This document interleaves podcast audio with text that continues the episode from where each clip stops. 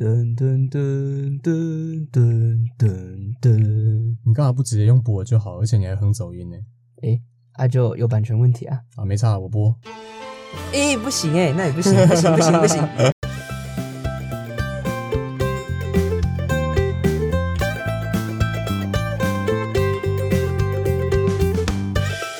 Hello，各位听众朋友们，大家好。民以食为天，我食故我在，欢迎收听《实不相瞒》，带你一起实事求是，实话实说。我是主持人 Vincent。 噔噔噔噔噔，好了好了好了， 啊又想要把它校正回来没？Hello，我是 KP。您现在收听的是《实不相瞒》第一季第三集。目前在各大平台如 KKBox、Spotify、Apple Podcast、Google Podcast 都能够收听到我们的节目，每周三准时更新上架。喜欢的朋友们也请多多支持。节目围绕在食安主题，主要是介绍与讨论曾经发生的著名食安事件，或是科普一些实用的食安小知识，希望能够借此让听众朋友们培养日常生活中的食安意识，进而全民一起共同对食安进行把关。我们这集要跟大家聊的是食材处理常犯的错误。嗯哼，犀利。说到食材啊，最近何时又再度被提起？刚好借在三一十周年，嗯也是二零一八的禁止核食公投即将期满，所以我们也想要先稍微谈谈核食这件事。对，就是那因为禁止核食，就是禁止日本核灾区的食物进口的那个公投效力快要到期了，所以核食禁止与否的这个议题又再次浮上台面被大家讨论。嗯那当然呢，核食的问题近期也在立法院就是被拿出来平权哎，没有啊，他们就只是正常的质询而已啊。哦，互相砸猪内脏吗没有啊，没有啊， 就是在上周五，就是三月十二日的时候，我们卫福部长陈时中先生表示，核实不会进入台湾。那在边境检查时就会销毁。他也表示，卫福部曾经派团队前往日本进行土壤与农作物样本的采集，那检查结果都是没有超标的。哦，我觉得那些数据有点太抽象，就是有没有超标的问题，好像不是真的是那种重点，重点是就是核实是不是真的有风险，嗯，这个是社会大众可能才想要知道的对，同意。那这个部分就是我们节目的职责嘛。啊。对，没错。好啊那根据台大毒理毒理学研究所副教授江志刚教授表示，不管开不开放，如果单就现有的科学证据来评估的话，吃从吃到从日本核灾区来的吃从食物，应该不至于造成对健康的危害。哎呦，对，目前出产的食物可能会有辐射污染的日本地区，大概就是福岛、群马、茨城、立木和千叶这几个县。那基本上，除非一年三百六十五天，每天三餐都吃到来自这五个县的食物，而且每餐都吃到国人的平均最大摄食量，哦，吃到撑，对对对，就是吃到省，也才会刚刚好达到那个国际放射防护委员会 ICRP 规定的一年一毫西弗的剂量哦。哦，这样听下来，其实对人体有伤害的量好像还蛮难的啦。嗯，对，其实不太可能啊，对吧？对啊，而且对台湾针对辐射就是污染的人数，就是铯一三四跟铯一三七的规范，也比国际食品法典原委 食品法典委员会 Codex 嘛，哦，对对对哦，怎么难念？还有、还有欧盟都还要来得严格啊，所以假如还是会怕怕的话，就是看清楚原产地，然后记得一些比较高风险的食物，像当地的饮用水、奶粉、茶叶、海产啊，被认为有高风险，所以禁止输入。那假如去日本旅游啊，像是扇贝啊、梅果、马铃薯、番薯、芋头，然后昆布海带之类的，最容易那种吸收辐射粒子，那也要注意一下，不要吃太多、买太多。题外话，你觉得火锅该不该加芋头？嗯，其实我会加、 欸，我也是，完蛋了，完蛋了，那哦成交观观众会觉得我们是邪 教封锁。啊。嗯，对啊。那还要补充一下，大型鱼类像是鲑鱼、尾鱼，因为在食物链的上层容易累积有害的物质，嗯哦，还有这种，对，也需要注意。那这边再跟大家科普一下，多吃钙片、新鲜蔬果，然后多运动，可以预防或降低放射线的影响。那多摄取富含维生素、维生素 C 还有维生素 D 的食物，也能增强抗氧化的功能，减轻辐射的伤害。嗯，对啊，就是在这数十年的研究里啊，除了短时间大量就是暴露在那种辐射之中造成的急性伤害是很明显的，但是对于慢性的辐射伤害啊，其实研究的那种基数依然不够大，哦没有太多具体而直接证据可以证明慢性伤害。然后低剂量的辐射会引发癌癌症啊，然后细胞突变的几率也不知道，所以因此对于人体的影响还是有很多的争议。所以某方面还是看你自己的信仰啦，就是跟买那种智慧型手机品牌类似的概你说念。果粉那种吗？ 啊，对对对，总之就是台湾呢、就是不进口这类食材啊。那在我们先关心身边就有的食材问题，对，今天的主题，嗯，先从一些料理错误开始。你觉得生肉要先洗再拿来煮吗？嗯，我自己是就比如说我要我今天写，假如说我要煮鸡肉咖喱的话，嗯，那鸡肉的部分我会先把它穿烫过，就是过一次热水，把那些血水给烫掉、洗掉，哦，然后把这水倒掉啊。对对对，倒掉，然后捞起来，肉捞起来，然后再去处理，这样算是有洗过吗？哦，其实蛮正确的欸，哦真的哦 生活知识网诶。如果水就是单纯用水洗的话，就会四处飞溅水花，会污染周遭的物件，哦像是水槽啊、料理台、菜刀，就是会提高那种交叉感染的风险啊。嗯那顺带一提啊，生肉的红色红色的汁水不是血水，哦，是那种肌红蛋白。所以它不是血，它对是对蛋白对，是一种存在于肌肉组织中，就是负责运输氧气的蛋白质。哦，嗯，啊，就是接触这种空气就会变成红红色。色对，哦，一般的红肉啊、白肉就是看这个区分啦。那总之，只要有煮熟再吃啊，烹调过程中的高温就可以杀死有有害的细菌啊，所以就是不必用水再清洗。对啊，还有可能有些人会嫌麻烦，但我自己就是每碰完一次生肉就会洗一下手 啊。哦，对啊，真的不讲究，就是你这样做是对的啊。哦，真的哦，就是比如说从超市，像是就是全擦或是加擦服生鲜区，对然后真干爹，对对对，要要要找干爹，就就是从从那超市买回来的，就是打开包装拿出来之后，可能就要先抽一个盘子来装肉。那像这种中间会需要碰到肉以外的食品的时候，我还是会先洗一下嗯手。对那虽然理论上建议用肥皂，但是我没有， 啊，你这样还是没洗干净啊！我想要你这么这么有 sense 没有，对、啊，理论上每次都洗手都要用肥皂啊，但真的就是有点麻烦。的，所以嗯懒得洗的话，可能就要先事先把其他东西都塞好，那些盘子什么的都先放好，减少处理肉品中间额外碰触其他东西的机会。哦，对，就是总之就是避避免啊，就是碰过有用过生肉，然后表面被污染，然后到其他地方去这样。像有时候吃火锅那种已经用来装生肉的盘子，就不会再拿来放其他东西吧？正常人也不会这样吧？ 也没有，我有看过这种的，啊，真假的太夸对张了啊吧，就不是好恶很哦卫生 啊。对， ？OK，好，我相信我们实不相瞒的听众都很聪明了，不会犯这种秀下限的 错误。好，那再来下一个呢，就是我们容易常在日常生活中犯的另外一个错误，是跟水果有关。来换我问你，哦，好啊，你吃水果的时候就好，比如说吃苹果的时候，你会不会削皮？诶、其实我看心情，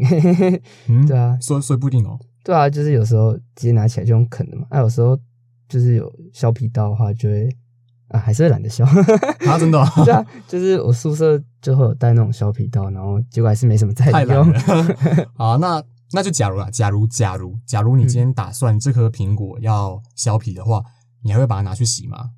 在削皮之前，对吧，做在削皮之前，不是削完之后才拿去洗哦。虽然这样也可以啊，保险，但就是在削皮之前，你只要它要削皮了，你还会把它拿去洗吗？哦，我应该还是会拿去洗啊，因为削皮的时候可能还是会碰到就是果肉 嘛。嗯，对你这样的观念是正确的。耶、我好 帅！嗯，好，谢 谢。啊，其实所有的蔬果在食用或烹煮之前都应该要清洗过。美国的食药监督管理局 FDA 建议，所有的农产品在切块或去皮之前都应该要清洗，以免将病原体或沙土沾染到之之后要食用的部分，像果肉之类的。尤其像水水果或生菜这类不会经过高温烹煮的过程去进行杀菌的食物，其实真的保险起见，先洗过再削皮，嗯，那通常清洗蔬果只要用清水即可，不需要用肥皂。那如果是就是那种外皮比较硬的种类的话，就是，哦，跟我猛树一样吗？哎、好，这个梗之前已经用过了， 哎、不对，所以等一下，所以你是只有外皮是硬的， 诶、嗯诶不对不对，不要笑不要笑不要笑， 嗯，讲错，但我没有讲。啊，还敢乱讲话， 你继续好，我真的会笑死啊，会啊，到时候真的会编台。啊，好了，对不好， 起，我们刚才讲到哪里？不知道。都你啊！啊，完完蛋，我们要从教学台变成综艺台，然后回来，等一下啊讲讲到那个啊那个那个什么那个嗯外皮很对硬外皮很硬，好好对好，嗯好烦，好好好，会会。就通常清洗不需要用肥皂，那外皮硬的也可以用蔬果刷，对，嗯，我觉得我没有看过蔬果刷，蔬果蔬刷果，然后这种它其实也是就是也是小小的，然后用一只手拿，然后圆圆的，就是 你听起来跟一般的刷子好像差不多对，啊、看起来有点像啊，可以 Google 一下。嗯哦，那我们换来洗蛋，嗯哼，就是先来一个小结论啊，通常会建议大家买已经洗选好的蛋，因为买散装的蛋啊，状况比较尴尬啊。你说上面会有大便之类的吗？哦，对， 诶，对，这边跟大家讲一个生物小知识，就是，呃，鸡只有一个洞，哦，冰神好直 率干嘛？这是诶，这是生物学，请用健康的角度看待它。啊，有啦有啦，对，，鸡不像人一样有排泄用的肛门，还有生殖用的阴道，只有一个泄殖腔，就同时是阴道、肠肠道还有尿道的共同出口。嗯因，此，鸡蛋在生产时容易就是会受到粪便或细菌的污染，那其中就有危险的沙门氏菌。那关于沙门氏菌的详细介绍，在我们第一集的节目有进行讨论，欢迎各位回去复习一下，温故知新。， 对，回去再多刷个十遍。嗯诶，那其实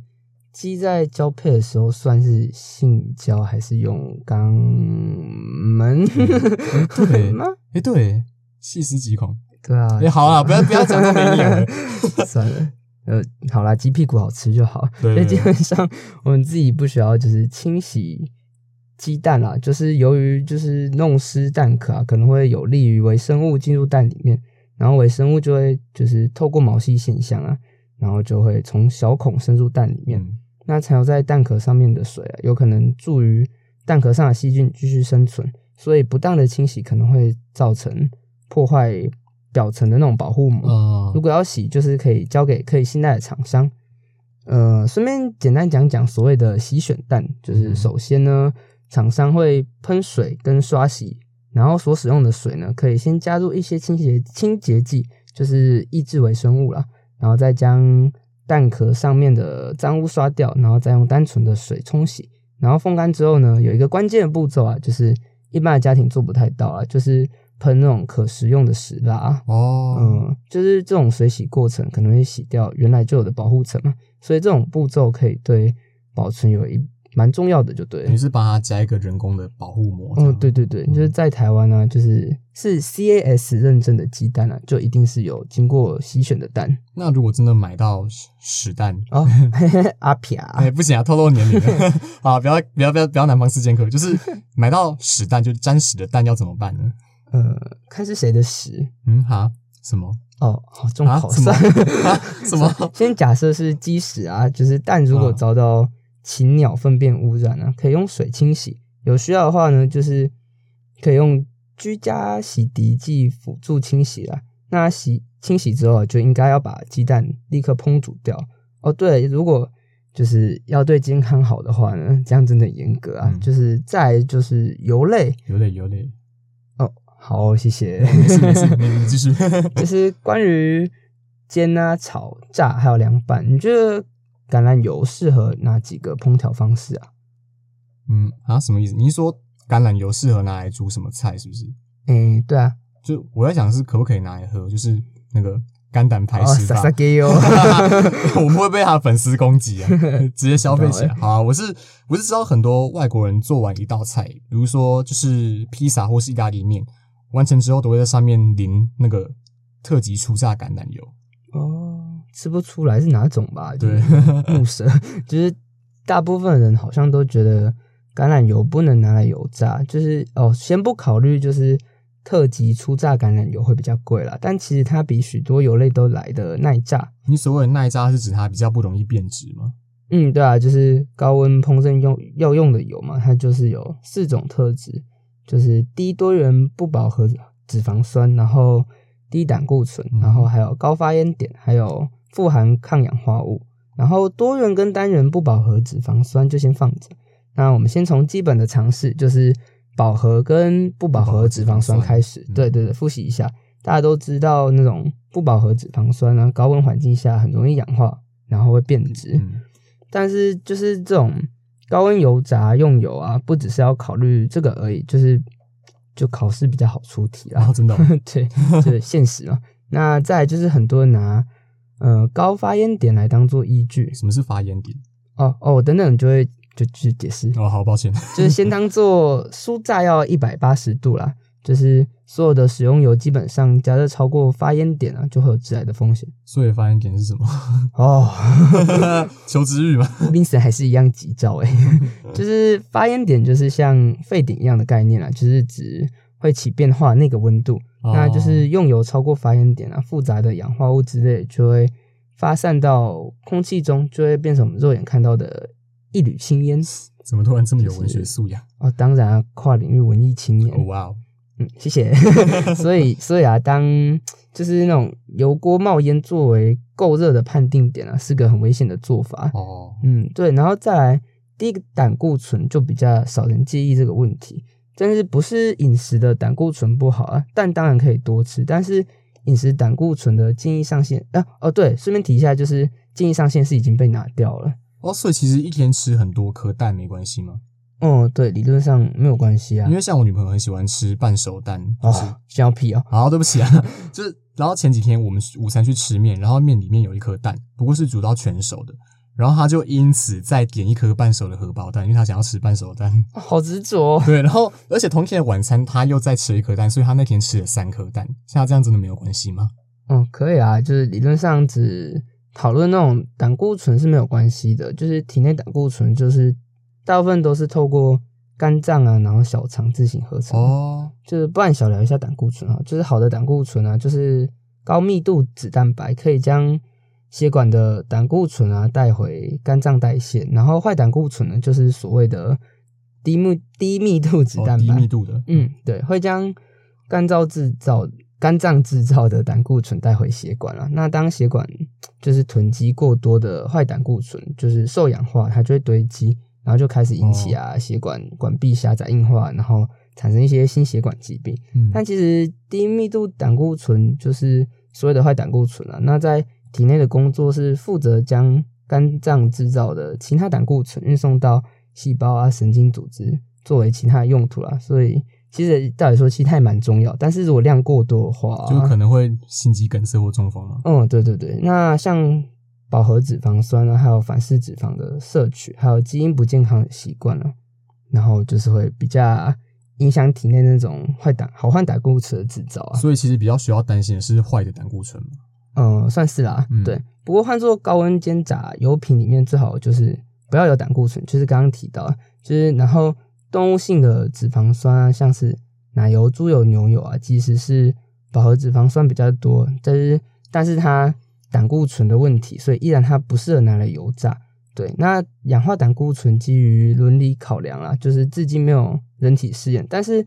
就是目前被认为是对促进发炎啊，然后增加人体坏胆固醇的氧化，然后还有加速实验者白老鼠的血管阻塞，哦，所以换用白老鼠去做实验。对，然后促进癌前的细胞滋生会会这样。那最后的抗氧化物啊，就是就是最后一点嘛，就是可以阻止自由基氧化脂肪。那那什么是自由基？哦，就是化学上啊，就是化学对电子成对会比较安 定。又来了吗？又又要又要听不懂了。诶、小朋友要多听化学老师说的话 哟。哦 就，你你讲你讲你 讲。简单来说啦，就是像油炸，就是高温下能嗯量会比较高，可能会将成对的电子拆拆开。那拆对后的单独电子叫做自由基，会嗯比较不安定，然后会急着跟其他的物质抢电子，然后就会发生反应。哦吼，嗯，对。然后综合上述四个条件啊，我们先来看看自己就是哪些油，哪些的油是可以拿来高温煎炸，然后顺便检查平常自己用的对不对，顺便瞄一下那个炸鸡店家到底用什么油。就万年回锅 油，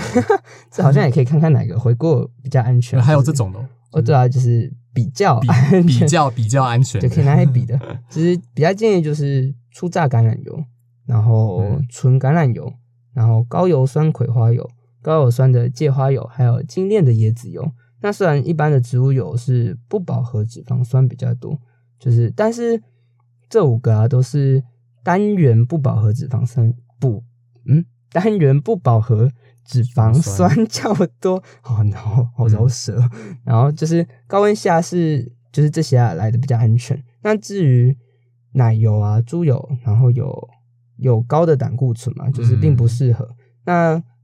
就是高多元不饱和脂肪酸的大豆油啊、玉米油，一般葵花油也不太适合。葵花油不行吗？嗯，对，哦一般葵花油不建议。那冷压初榨的椰子油为精炼的芝麻油，发烟点就是低于摄氏一百八十度，那当然就是也不适合。因为发烟点太低嘛。嗯，对，金不合跟格炸都是预估在一百六到一百八十度。。OK，好啊，那各位听众朋友们听到这边，其实应该可以发现，料理这个日常生活中稀松平常的动作，不管是自己在家里煮，或是外食族出去外面买别人煮的食物，还是在一不管是一开始的材料准备跟处理，还是食物烹调的方式，甚至是厨房环境清洁的维护，都有需要着眼的部分，才能确保吃进肚肚子里的食物是安全无虞的。像每次烹调结束之后呢，可以用热肥皂水擦拭琉璃台表面，或是用稀释的漂白溶液清洁。那也要记得经常替换清洁用的菜瓜布或是抹布，就营造一个安干净安全的料理环境，还有 SOP，共同守护全家人的健康这 slogan 不错哎、对，好，那以上就是我们今天的实不相瞒。如果喜欢的话，不妨订阅、关注我们的节目，按在我们 Facebook 的粉丝专业搜寻“实不相瞒 ”to it or not to it，或是追踪我们 Instagram 的账号 t o n t e 底线 food safety t o n t e 底线 food safety。你的每一个支持都是我们进步的动力。